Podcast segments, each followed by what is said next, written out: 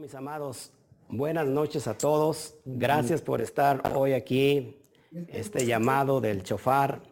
Estamos cursando estos días desde el domingo en el ocaso, 10 días que se les conocen como los 10 días terribles.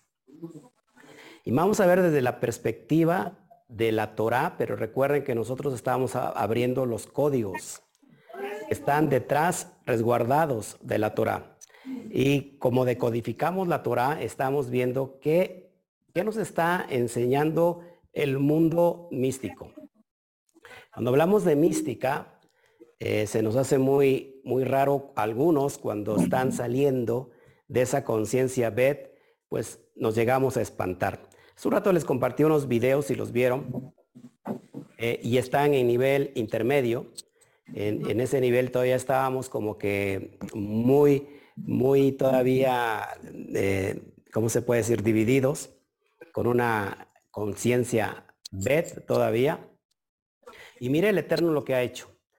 No, no pasó ni un año ni dos años y en qué nivel estamos nosotros hoy alumbrando, eh, proyectando esta luz que al fin de cuentas nos va a beneficiar y nos está beneficiando. Y, la idea es que beneficie a todas las almas.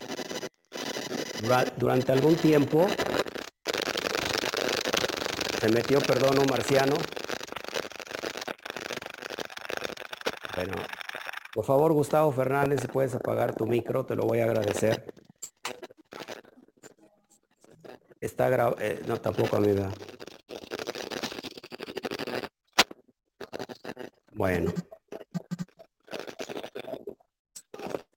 Perdón. Perdón, este, con, con la pena, pues lo tuve que, este, lo tuve que sacar de aquí. Ahí ahora no, no cierra esto. No, no estoy, perdón. Gracias, ya. Ok. Bueno, pues gracias, gracias a todos. Vamos a, enriquecernos con los códigos de la Torah. Y me imagino que usted es un amante de los códigos de la Torah y está aquí. Le comentaba que hace un ratito había yo compartido eh, unos, unos estudios que publiqué hace dos años.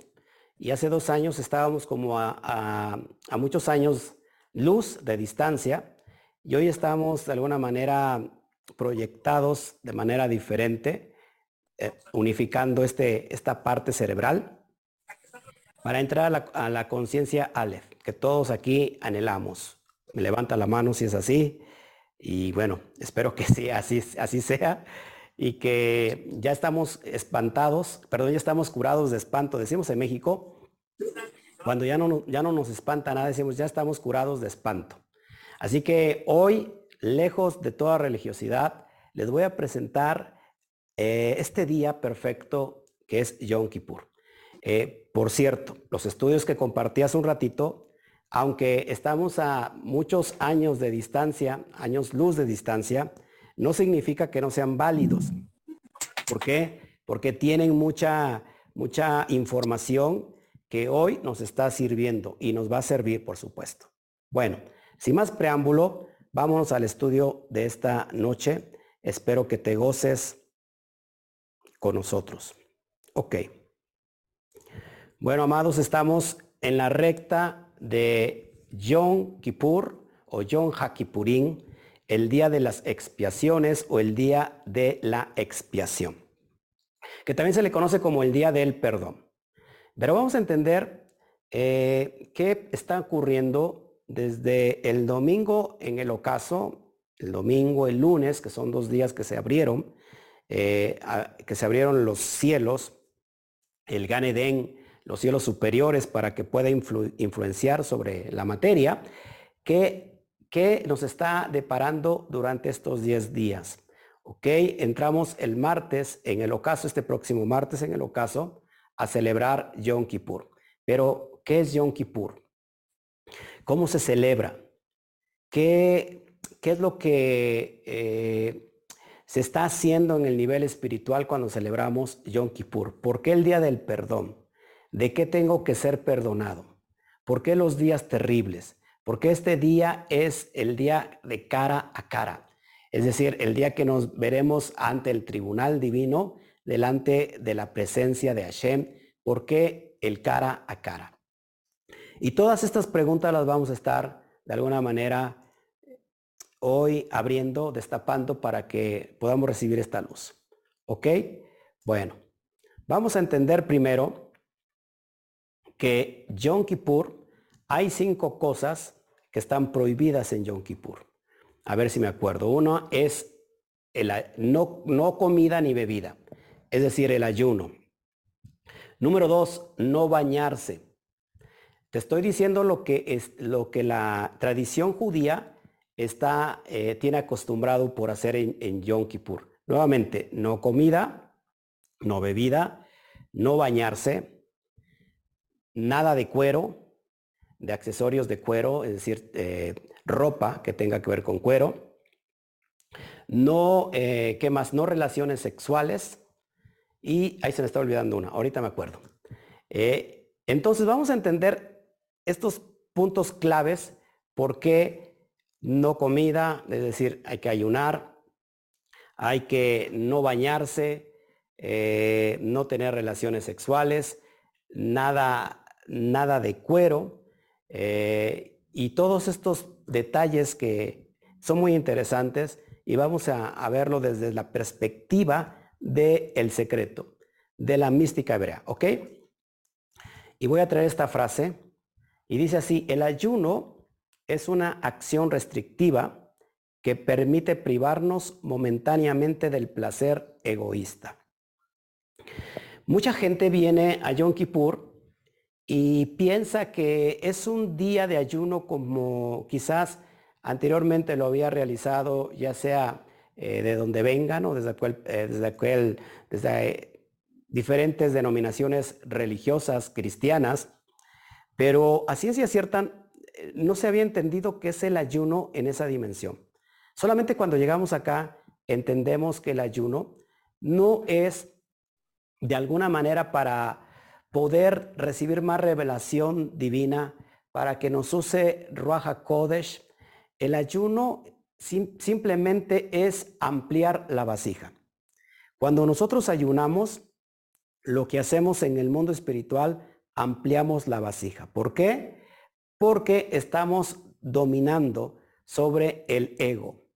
El ego es una vasija que cuando nosotros dominamos eh, o el alma superior domina sobre la vasija, esta tiene el propósito de ensancharla. ¿Y para qué es ensancharla? Para poder recibir más. Entonces, amados, vamos a ver un poquito sobre el ayuno. Voy a empezar a hablarles de, de diferentes puntos de vista. Y al último, recuerden, al último vamos a estar este, trayendo cualquier duda que nos pueda surgir durante el curso, durante esta, esta velada. Estamos, acuérdense, amados hermanos, estamos en un día especial, en un Yom Tov. ¿Por qué? Porque es un Shabbat Shubá. Es decir, es el, un Shabbat antes de Yom Kippur. Por eso es el Shabbat de el regreso el Shabbat de, de, hacer arrepentimiento, hacer retorno. También es el primer Shabbat del año, del año judío. Así que estamos en un parteaguas muy importante. Yo compartía hace ocho días eh, que Teshuvah no solamente significa arrepentirse, sino Teshuvah significa Tashub Hei, es decir, regresar a la Hei, regresar a los pactos. Y es lo que estamos haciendo hoy como Bene Israel en un sentido elevado, porque recuerden que Bene Israel no es aquel que es hijo de Israel porque se convierte al judaísmo, se convierte a la salahot, no, sino aquel que es, ha sido capaz de, de haber elevado su conciencia. Y cuando nosotros, y cuando yo digo elevar la conciencia, es ir en realidad rectificar Toda la sefirot desde abajo, desde Malhut, pasando por Seirampin hasta llegar a Binah. Cuando nosotros hemos rectificado Binah, amados hermanos, se supone que estamos subiendo la cuesta, que estamos subiendo la montaña para integrarnos a esta Jodma, a esta sabiduría. De hecho, este día, el día de Yom Kippur, dentro de unos días, es decir, el martes en la noche, lo que se juzga es el pecado. A ver, ¿quién me ayuda aquí? Vamos a empezar a, tener esta, esta proyección. ¿Qué pecado se juzga en Yom Kippur? Atá, el de ignorancia. El pecado de Hatat, de ignorancia. Así que miren, muy importante, cuando nosotros estamos delante de un día que sea, que sea de alguna manera eh, vuelto muy religioso, mucha gente está esperando un juicio y va con temor. Ese día queda anulado el Satán y, bueno, recibe eh, el, el kafar, ¿no? el perdón de Hashem. Pero en realidad este día, amados hermanos, es un día, presta atención, para salir de la ignorancia. la transgresión de Hatat, es decir, transgredir mi alma a través de la ignorancia, es estar dividido, ojo aquí, es que nuestro cerebro esté todavía dividido. Mire, Yom Kippur ¿Se acuerdan qué evento sucede en Yom Kippur importantísimo? ¿Quién me lo comenta?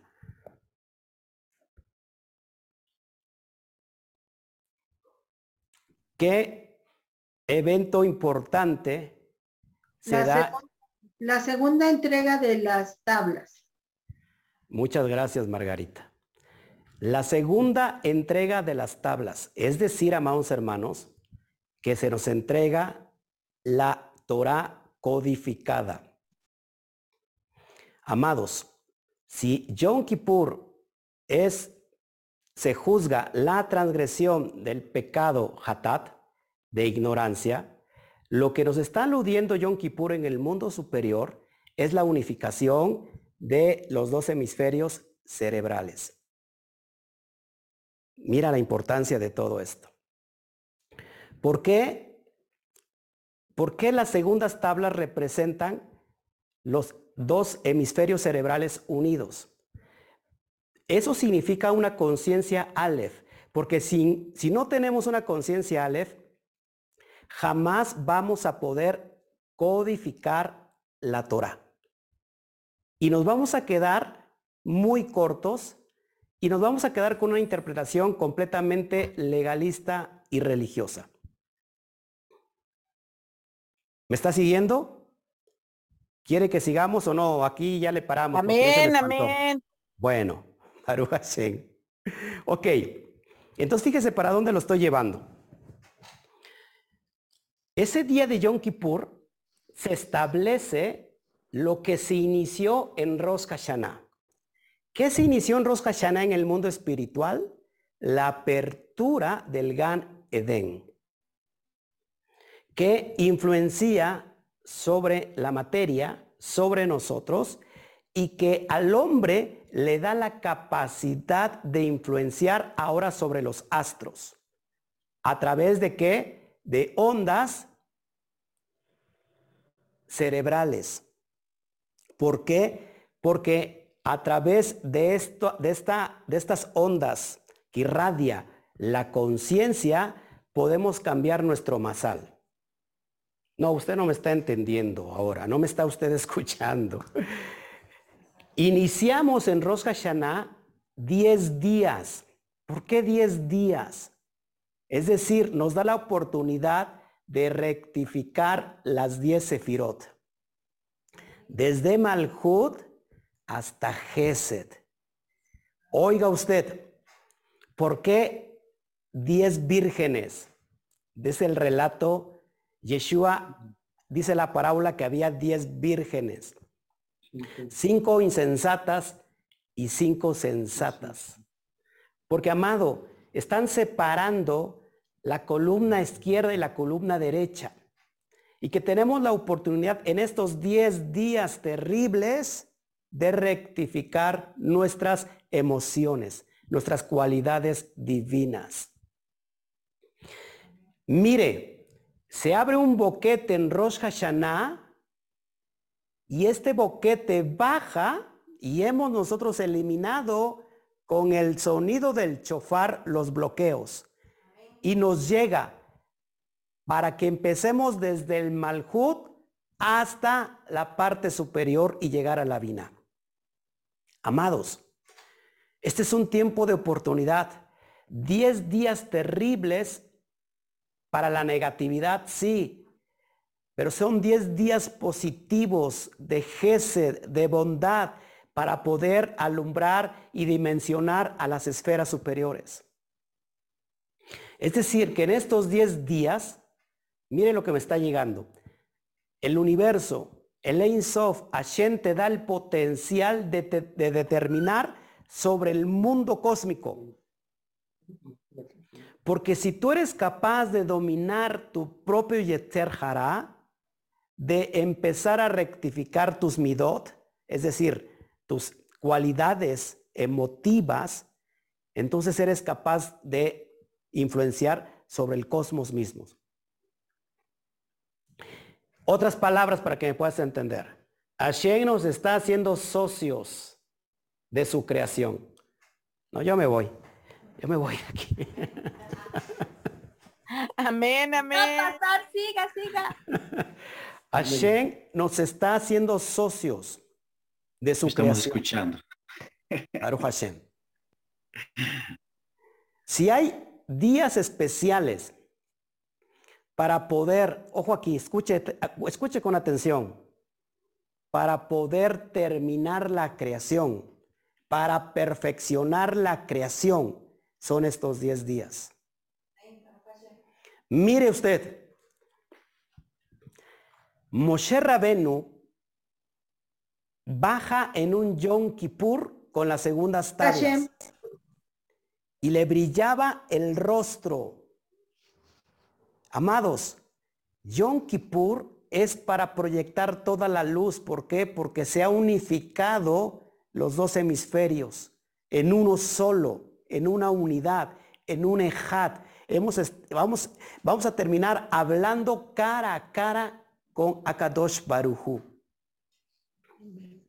Y desde Wow, esa dimensión, y desde esa dimensión, amados, Moshe tenía que cubrirse el rostro para que el pueblo no se cegara.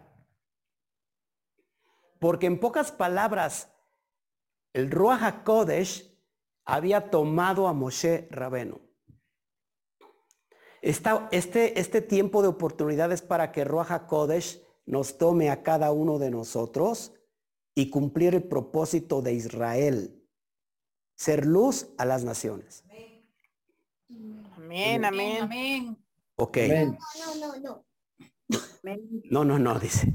Seguimos entonces. Sí, sigo. Vamos a ir explicando todos estos pormenores. Ok. El perdón, hablamos, vamos a hablar del perdón y vamos a verlo desde qué punto de vista es el perdón. Hashem no tiene nada que perdonarte. Pastor, usted se ha, se ha perdido el, el- el- el- control. Pa- Pastor, usted ha perdido el hilo. El único que nos condena son nuestros propios actos. Fíjense, el perdón no es un simple pedido que se hace de la boca hacia afuera, sino que la fuerza de amor y de unión lleva al hombre a hacer un profundo examen interno. El día de Yom Kippur es un día de introspección. Cuando nosotros somos capaces de hacer esta introspección en el alma, entonces somos capaces de rectificar nuestras midot. ¿Para qué? Para que unamos, no sé si, si, si pueda yo decir esto y si, me, si, puede, si esté permitido decirlo, para que unamos la, la Hei final a la segunda Hei del nombre sagrado. Miren, se los voy a explicar. La última Hei del nombre, Yud, Hei, Bat, Hei, está en la última sefirá que es Malhut, comprendida como reino. Yom Kippur nos da la oportunidad de volvernos a Donai. ¿Cómo nos volvemos a Donai? cuando nosotros hemos dominado la materia, porque la materia trabaja para nosotros y no nosotros trabajamos para la materia. Ahora, cuando nosotros somos capaces de dominar la materia, ¿cómo dominamos la materia? Dominando nuestras midot. Y cuando dominamos la materia, conquistamos la última Hei. Y esa Hei vuelve a la segunda Hei. ¿Dónde está la segunda Hei? en el árbol de la vida, en Biná. En esa mente que está rectificada. ¿Cuánto vale Adonai? 65 en gematría. Cuando uno la Hei, que vale 5, me da igual a 70. Así que el secreto de la Hei es brincar desde esta dimensión de Malhut a Bina. Así me convierto en Adonai, en Señor, en amo de mi propia cosmovisión, de mi, de, mi propio eh, cosmos interno. ¿Está de acuerdo conmigo? Esto es impresionante. Solamente al hombre se le dio la capacidad de realizar esta hazaña. Y si se le dio la capacidad de realizar esta hazaña, es que tenemos el potencial divino dentro de nosotros. Así que, amados, cuando nosotros estamos capacitados para hacer esto, recuerden, nos convertimos en rey. ¿Dónde estamos? En Malhut. ¿Qué significa Malhut? Reino. Hashem ha dispuesto poner un rey en el reino. Cuando nos convertimos reyes y cuanín, cuando me convierto en rey, cuando unifico cerebro, corazón e hígado. Cerebro, muaj. Corazón, lef. Hígado, kabet. Me da la palabra mal, melech. Y hago un asiento un trono para que Hashem venga a sentarse. Ojo aquí. Cuando uno cerebro, corazón e hígado, es que estoy rectificando todas las sefirot emocionales. Y entonces, el que se viene a sentar es Hashem mismo. Mire, cuando eso sucede y te conviertes en Adonai, a ese rey se le da la Aleph. Cuando se, integra, la Aleph a Melech, ya no es Melech, sino ahora es Malach. ¿Qué significa Malach? Rey. Perdón, ángel, mensajero. Es ahí donde nos hace un poco mayor que los ángeles. No, usted no quiere escuchar esto, me voy. Seguimos entonces. Amén, amén. Amén, amén. Sí, bueno, vamos, escuchar. Bueno, vamos a seguir hablando de esto. Miren, amados hermanos, todo tiene que ver con la fuerza superior. En Yom Kippur lo que vemos y lo que sentimos y, la, y todo lo que nos lleva esta, esta, esta energía cósmica, esta energía electromagnética, viene de la fuerza superior. Y esta es la fuerza de la naturaleza que activa todo lo que sucede en nuestra realidad. Por eso es muy importante que podamos ir entendiendo qué está detrás de, de Yom Kippur. Permítame aquí que todavía no, no domino esto. ¿Qué está detrás de Yom Kippur para poder jalarlo? ¿Ok? Así que vamos a ir viendo todo esto. Bueno, quiero hablarle un poquito antes de, pasar a esto, un poquito antes del perdón. Fíjense, el perdón pasó a ser por mucho tiempo como esa escoba mágica donde metes todos los sentimientos de culpabilidad bajo la alfombra. Pero ¿qué enseña la mística hebrea? que, como les había dicho, el perdón no es un simple pedido que se hace de boca hacia afuera, sino que es la oportunidad para que podamos hacer un examen interno. Es aquí cuando el hombre comienza, escuche esto, a comprender que el mundo espiritual existe una fuerza que une todas las almas en una unidad única y maravillosa. Recuerden que nosotros somos chispas divinas. ¿De qué? De una gran alma. Amén, amén. Entonces el hombre descubre entre él y esta fuerza algo, mire, que prevalece en las almas. Es la fuerza de la unión que lleva al hombre a hacer profundo examen interno. Y entonces sucede esto, amados hermanos. Sucede que como irrumpe en nuestro interior el perdón, es como un grito muy profundo.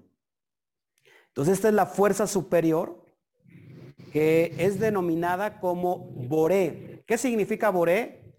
Creador. Y cuando yo parto Boré en dos, Bo, que significa ven, y Re, que significa ve, es decir, ven y mira. ¿Se acuerdan cuando una vez le preguntan a Yeshua si él era el que había de venir? Y él dice a los discípulos de Johanán, ven y mira. Esto es bien importante. En otras palabras, es como si le estamos diciendo al cosmos, ven y adquiere el atributo de amor y entrega y ve que es bueno vivir así. Es decir, cuando nosotros entendemos que el día de Yom Kippur es para vivir en amor, en entrega, y que qué bueno es vivirlo así. Es mirar lo que está detrás del mundo cósmico. ¿No le parece importante? Así que Yom Kippur deja de ser un día de temor para convertirse en un día de amor pleno. ¿Por qué afligimos nuestra alma? Que ahorita lo vamos a ver. Porque a veces no sabemos y estamos temerosos, miedosos. En realidad este es un día completamente al extremo. Es decir, ¿cuál es el extremo del temor, del miedo? El amor. Es la, la oportunidad de unificarme con el creador, con el boré de el amor sobre toda la creación. Bueno, ¿por qué nos vestimos de blanco? Se ha preguntado usted, bueno, ¿por qué está prohibido no vestirse de colores? ¿Por qué de blanco? ¿Por qué? Ah, porque uno se viste de blanco. Yo les voy a entregar el ceder donde ahí llevan todas las especificaciones. Recuerden que estamos eh, estudiándolo también desde el punto de vista de la cultura judía. Pero vamos a ver por qué en el mundo de la mística hebrea se tiene uno que vestir de blanco. ¿Por qué se acostumbra a vestir de blanco? Porque el blanco simboliza el estado de todos los deseos del hombre, que se envuelve con la luz de la sabiduría Jotma eterna. Esto es muy importante, amados hermanos, porque el Baal Azulán, el Baal Azulán, que es Rab Yehuda dice que el color blanco representa la luz de Jotma, la luz de la perfección que ilumina al hombre en el mundo de Atzilut.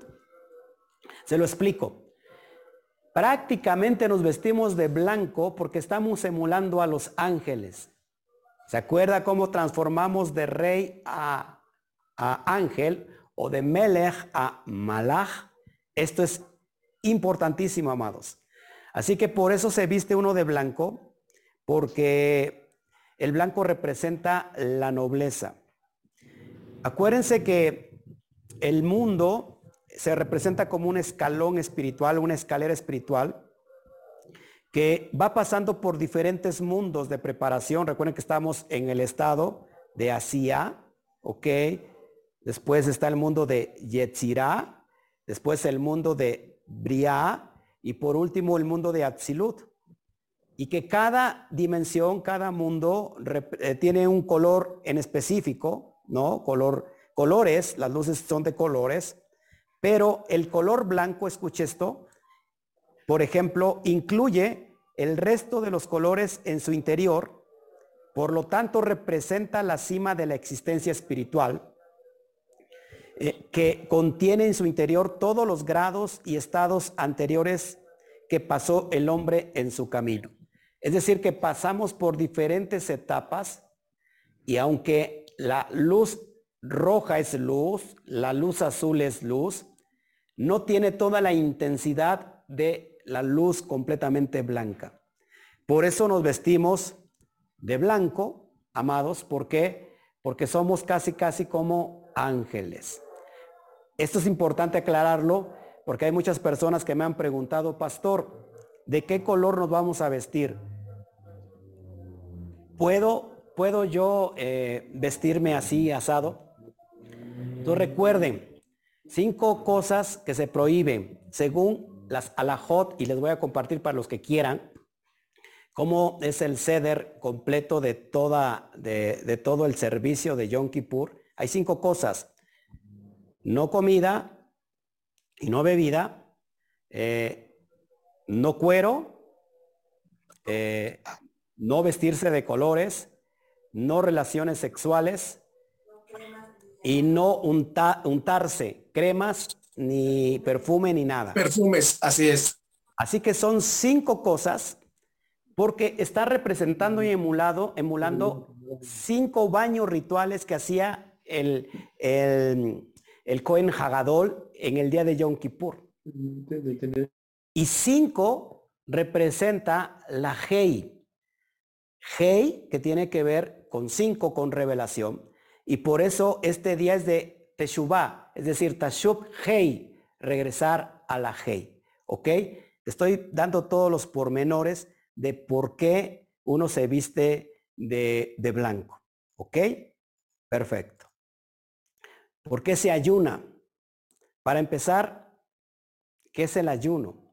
Porque mucha gente eh, piensa que, bueno, pues tengo que ayunar y, y, lo tengo que hacer porque lo tengo que hacer. El ayuno es un disfruto, es un deleite, porque, como lo dije anteriormente, estás expandiendo la vasija. La Torá dice que la aflicción del alma, afligiráis el alma en Yom Kippur. Y afligir tiene que ver con afligir el nefesh. Y esta palabra afligir el alma, ilul nefesh significa ayuno. ¿Cómo golpeo el alma o cómo la aflijo? Ayunando. Y es muy importante que cuando hacemos esto, expandemos la vasija para recibir más luz. El ayuno representa un acto en el que la persona realiza sobre sí una restricción, o sea, se priva momentáneamente de recibir un placer completamente egoísta. ¿Ok? Así que el ayuno, amados, es una alegría y un placer que, que puede ser interminable, si uno lo ve desde otra perspectiva. Entonces, cuando nosotros llegamos a este estado espiritual, amados, en el ayuno ya no es percibido como el sufrimiento o tormento, sino por lo contrario, como un estado que alienta y eleva el espíritu.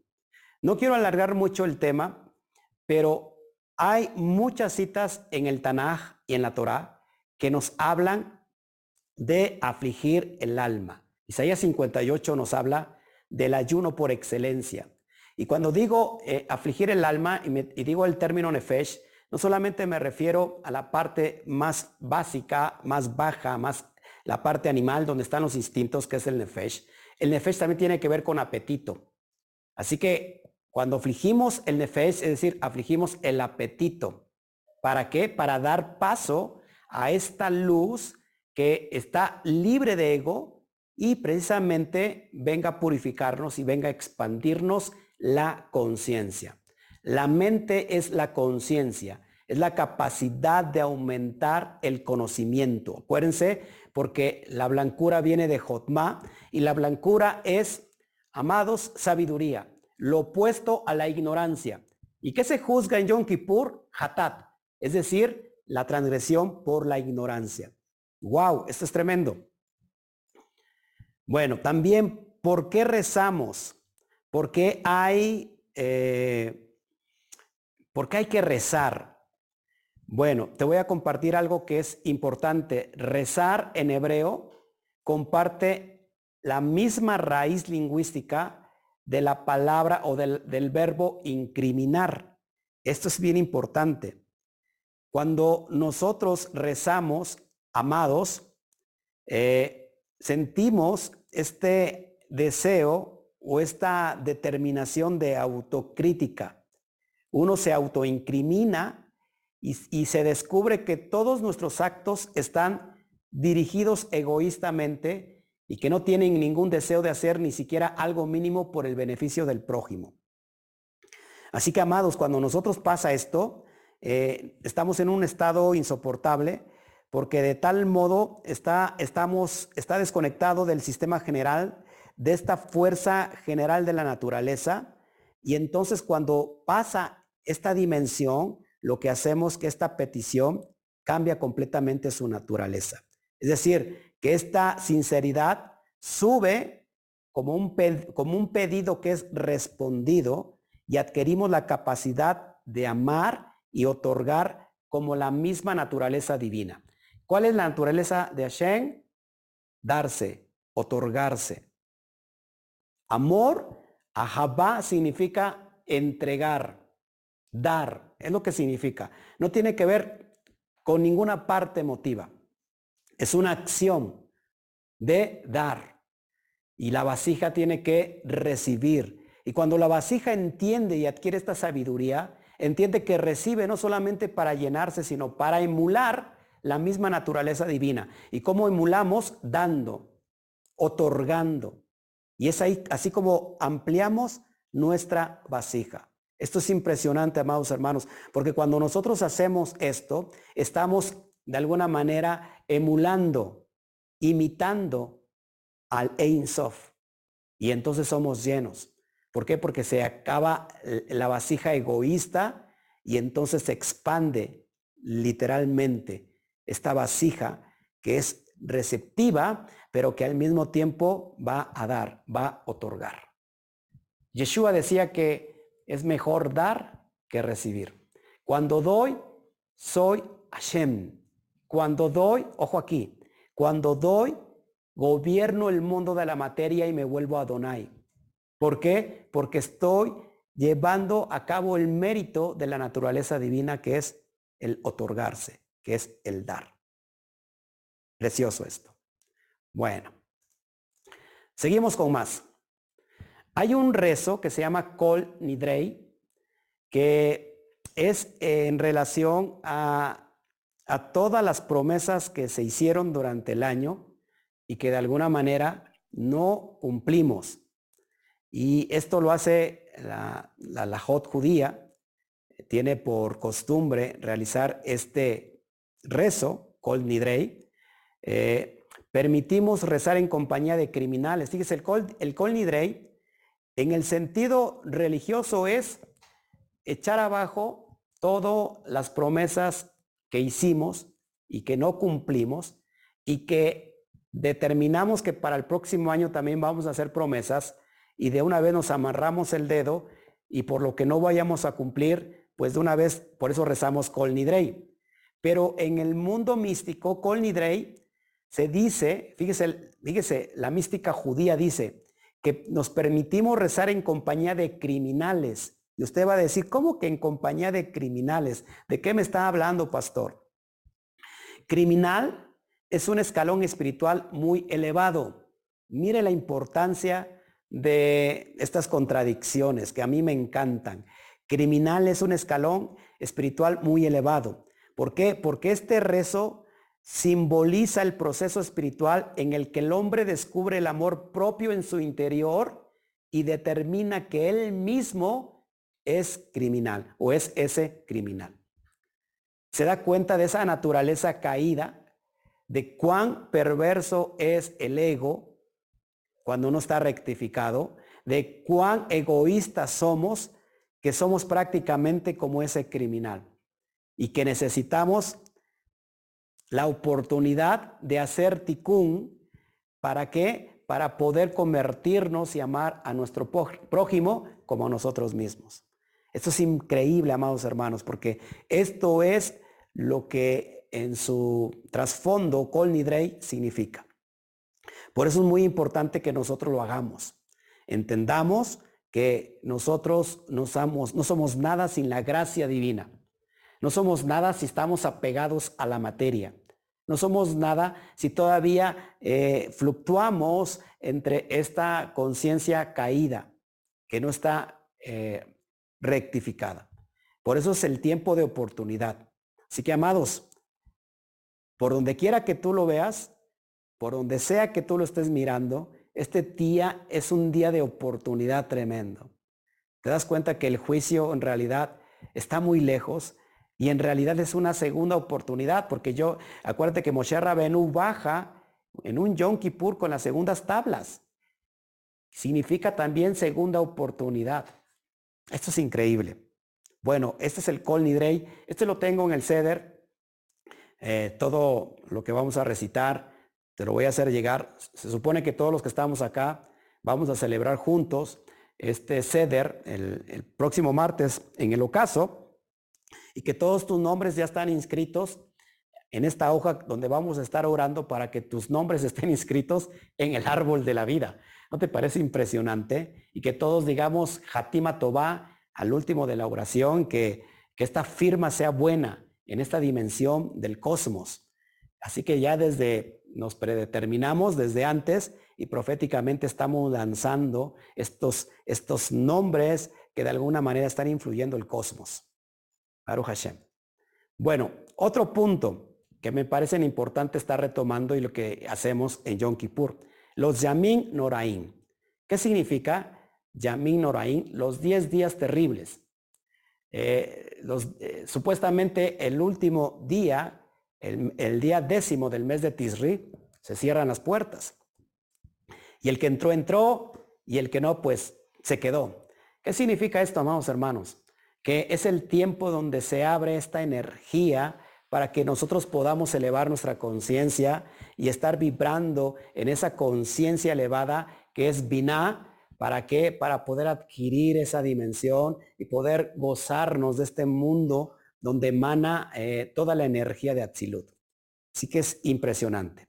Los 10 días de arrepentimiento entre Rosh Hashanah y Yom Kippur representan los primeros niveles de revelación del mundo espiritual. Por eso les decía que nosotros vamos de abajo para arriba. Es decir, 10 días está completamente eh, conectado con las 10 sefirot del árbol de la vida. Empezamos desde, desde Malhut, damos el brinco a Yesod, después a Jod, Netzach, Tiferet, eh, Geburah y Geset. Así que, amados, es para conquistar estas 10 eh, esferas o 10 sefirot que le conocemos como las midot, las cualidades eh, divinas dentro de nosotros.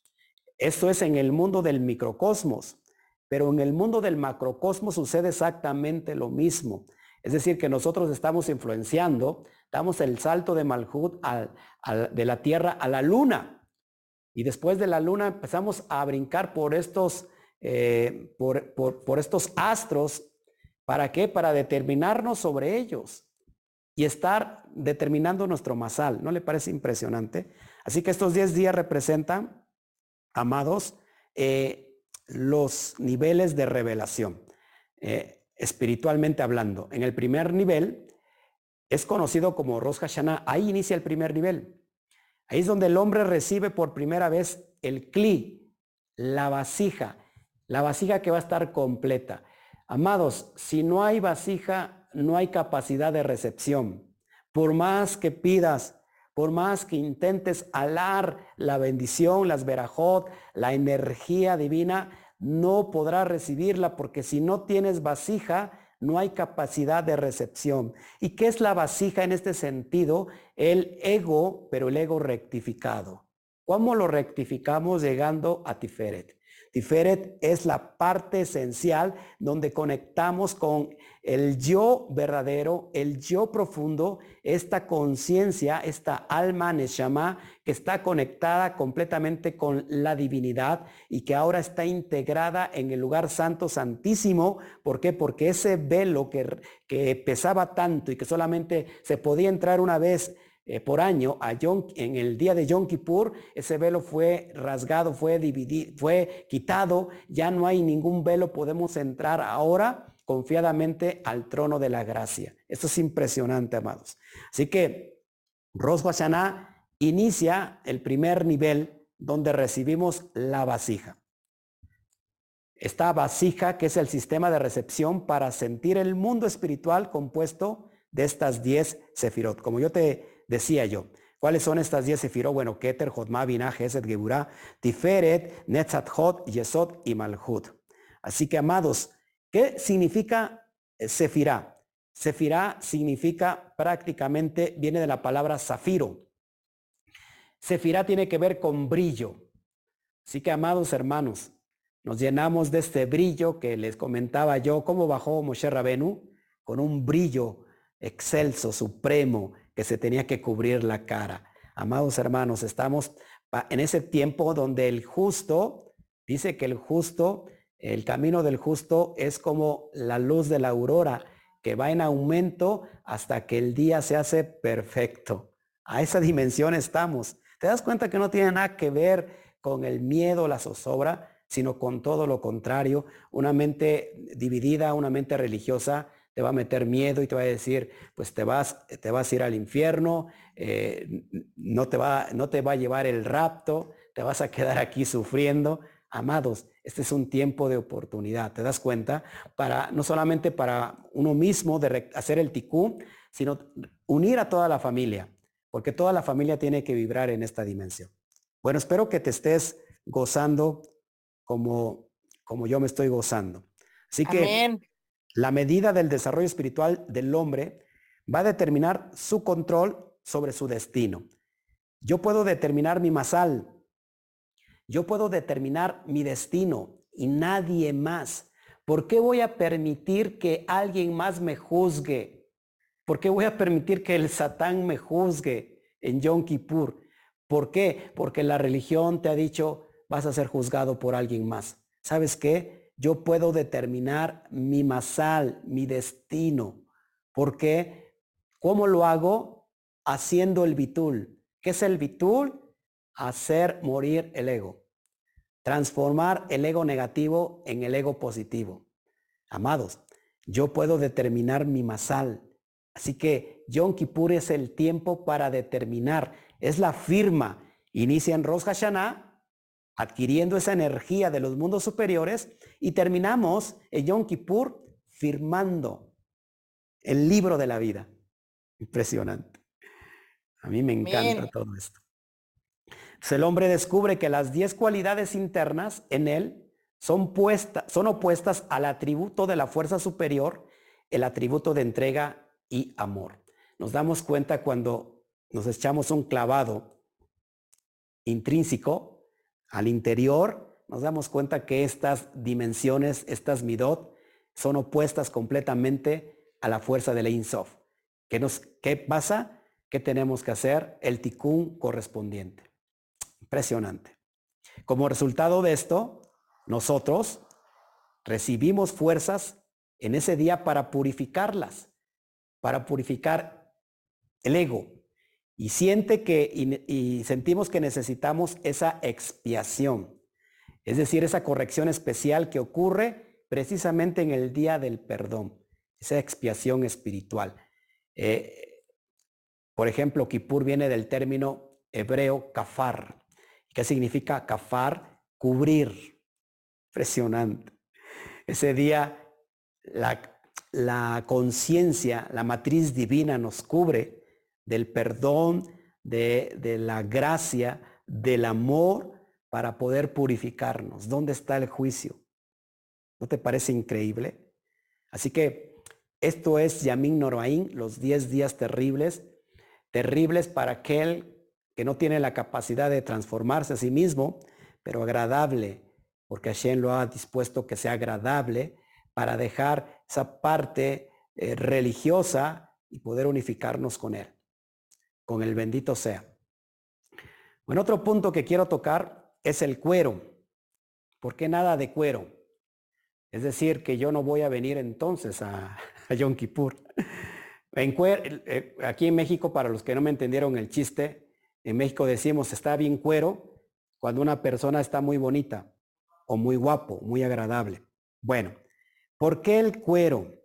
¿Por qué nosotros, bueno, por qué eh, las alajot judías prohíben el cuero. ¿Qué significa en el mundo de la mística hebrea? Porque estamos estudiando desde ese punto. ¿Ok? Vamos a entender porque, miren, los místicos usan distintos nombres para descifrar fenómenos espirituales. Por ejemplo, en vez de mencionar los nombres de la Sefirot, decir Keter, Jodma, Binat, Tiferet y Malhut, eh, los cuales describen un logro espiritual, eligen usar nombres de partes del cuerpo espiritual, cerebro, huesos, tendones, carne y cuero. Acuérdense que todas las Sefirot tienen que ver con una parte del cuerpo humano, porque también está representando el cuerpo humano. Pues la piel, la piel o el cuero, representa Malhut. Te voy a explicar por qué. Entonces la sefira de Malhut se le denomina con el nombre de cuero o de piel. De hecho, amados hermanos, lo que antes nos cubría y nos protegía era la Or. La Or que en hebreo se escribe así. Aleph, Bab y Reish. Esto significa Or. ¿Qué significa Or? Luz. Cuando el hombre comió del árbol del conocimiento del bien y del mal, anticipadamente.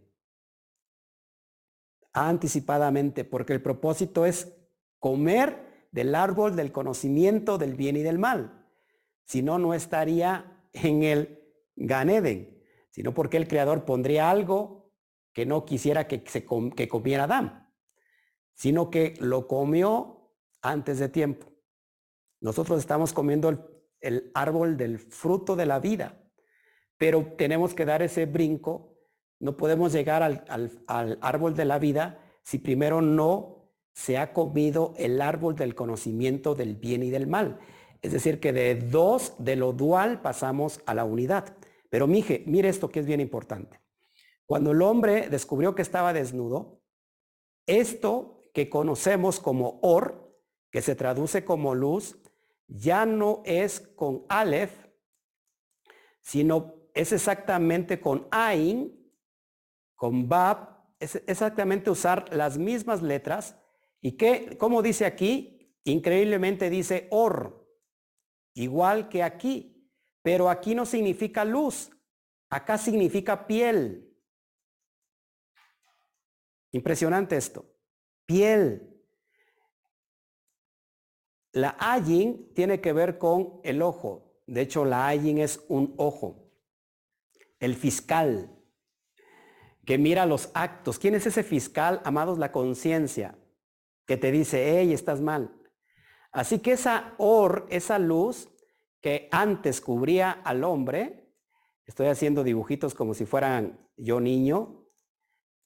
Bueno, esa luz que antes cubría al hombre, ese resplandor, no es otra cosa que la misma Shejina, la Shejina de Dios, de Hashem, la gloria de Hashem. Cuando el hombre se dio cuenta que estaba desnudo, entendió que se había retirado la luz y que ahora, amados, lo que tenía era solamente piel. Lo que lo cubría era la piel. ¿Ok? ¿Me está entendiendo? Ahora, ¿por qué Malhut tiene que ver con el cuero, con la piel, porque Malhut es la esfera más inferior de todas las demás, es decir, la más baja. Pero es el, en, en Malhut está la oportunidad de que esa piel, esa or con Ain, se convierta en or con Aleph, para que vuelva a brillar esa luz en el hombre. Por eso nosotros, o por eso la tradición dice, religiosamente dice, no se vistan de cuero, no se vistan de piel, según el Talmud, y que después les comparto si quieren en dónde viene todo esto, pero místicamente hablando, el cuero representa Malhut. Miren, este mes, todo el mes, desde Lul hasta Rosh Hashanah y estos 10 días especiales son completamente de Teshuvah. Y se dice en la mística, no digas, no digas Teshuvah, no digas Teshuvah, sino di, sino di Tashuv, Tashuv Hei. Es decir, regresa a la Hei. Por eso que es muy importante, amados, que la circuncisión que la, que la, la milá, la brit milá, que tiene que ver con el pacto del corte, es quitar el prepucio, el cuero que cubre el glande en el órgano masculino sexual. Cuando se quita el glande, amados hermanos, ojo aquí, se regresa a la dimensión inferior que es Malhut, el cuero. Regresamos al pacto de la circuncisión. Acuérdense que estoy hablando en el nivel elevado, no solamente literal, porque en el nivel literal solamente lo tiene que hacer el hombre, sino en el nivel del sol del alma lo hace el alma independientemente sea hombre, tenga un cuerpo de hombre o un cuerpo de mujer. Es decir, tiene que circuncidar su corazón, regresar a la Hei, regresarle a Malhut lo que le pertenece. Y esa, y esa pertenencia es el 10%. Amados, hay mucha gente que dice, yo no diezmo, porque ya no hay templo levantado. El diezmo tiene que ver con este código que te estoy enseñando. No puedo hacerte shubá si no me desprendo del 10%, que no me pertenece, por cierto, sino que le pertenece a la dimensión material. Es ahí como puedo regresar a la Hei, al pacto de la circuncisión. Y cuando regreso al, al pacto de la circuncisión, acuérdense que el Eterno se presenta por primera vez con Abraham en este pacto de la circuncisión como, acuérdense, como el Shaddai. Y el Shaddai se escribe con tres letras hebreas, Shin, Dalet y Yud. Amados, cuando el hombre no se ha purificado, no ha regresado al pacto de la Brit Milá, al pacto del corte, no ha hecho Tashut Hei, es decir, regresar a la Hei, lo único que tiene es Shin Dalet. Y ya no, el nombre de Shaddai, que se escribe como te lo puse, esto significa Shed. ¿Y qué significa Shed? Demonio. Demonio. Es decir, que el alma que no ha regresado a la, a la Hei está en un estado impuro. Por eso el Eterno se presenta con el nombre de Shaddai. Y Shaddai, amados hermanos, ustedes saben que se traduce como el poderoso. En realidad Shaddai tiene que ver con eh, la, perspectiva de, de, un padre que nutre con su, o una madre que nutre con sus pechos a muchos hijos. Cuando el hombre, amado, regresa al pacto del corte, deja el estado inferior del Shep, del demonio, del demonio, amados, y se convierte en Shaddai. Se convierte en Shaddai. Es decir, se convierte en alguien con la capacidad de hacer pacto con el bendito sea.